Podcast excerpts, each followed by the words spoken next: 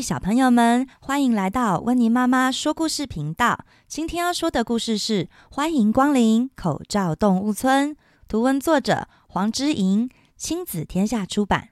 欢迎光临口罩动物村，故事开始喽。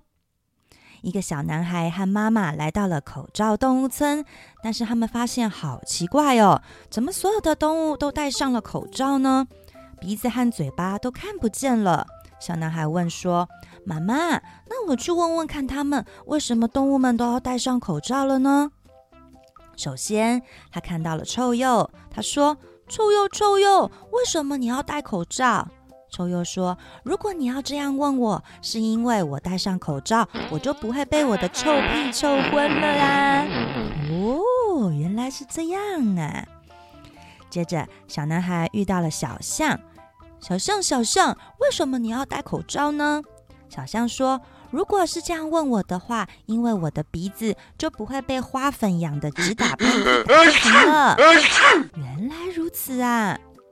遇到了小猪，小猪，小猪，为什么你要戴口罩呢？小猪说：“因为这样我就不会灰尘泥巴吃到饱了呀。”原来啊，小猪很喜欢在泥巴地里打滚玩耍。只要戴上了口罩，泥巴就不会跑到嘴巴里头喽。接着遇到了长颈鹿，长颈鹿，长颈鹿，为什么你也要戴口罩呢？因为这样我就不会被冷风吹得抖抖抖啦。原来如此呢。遇到了驯鹿，驯鹿，驯鹿，为什么你也要戴口罩呢？驯鹿说：“因为这样，我就不会被圣诞老人哈啾哈啾的吹倒了呀。”走着走着，小男孩又遇到了一匹帅马。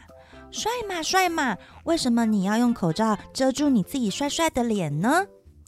哦，因为这样我可以跑得快，脸又帅，脸部表情就不用特别让别被别人发现我的表情很奇怪了呀，可以做好脸部管理呀。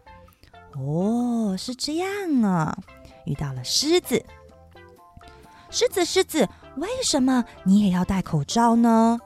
狮子说：“因为这样我就不会被我的口水喷到喽。”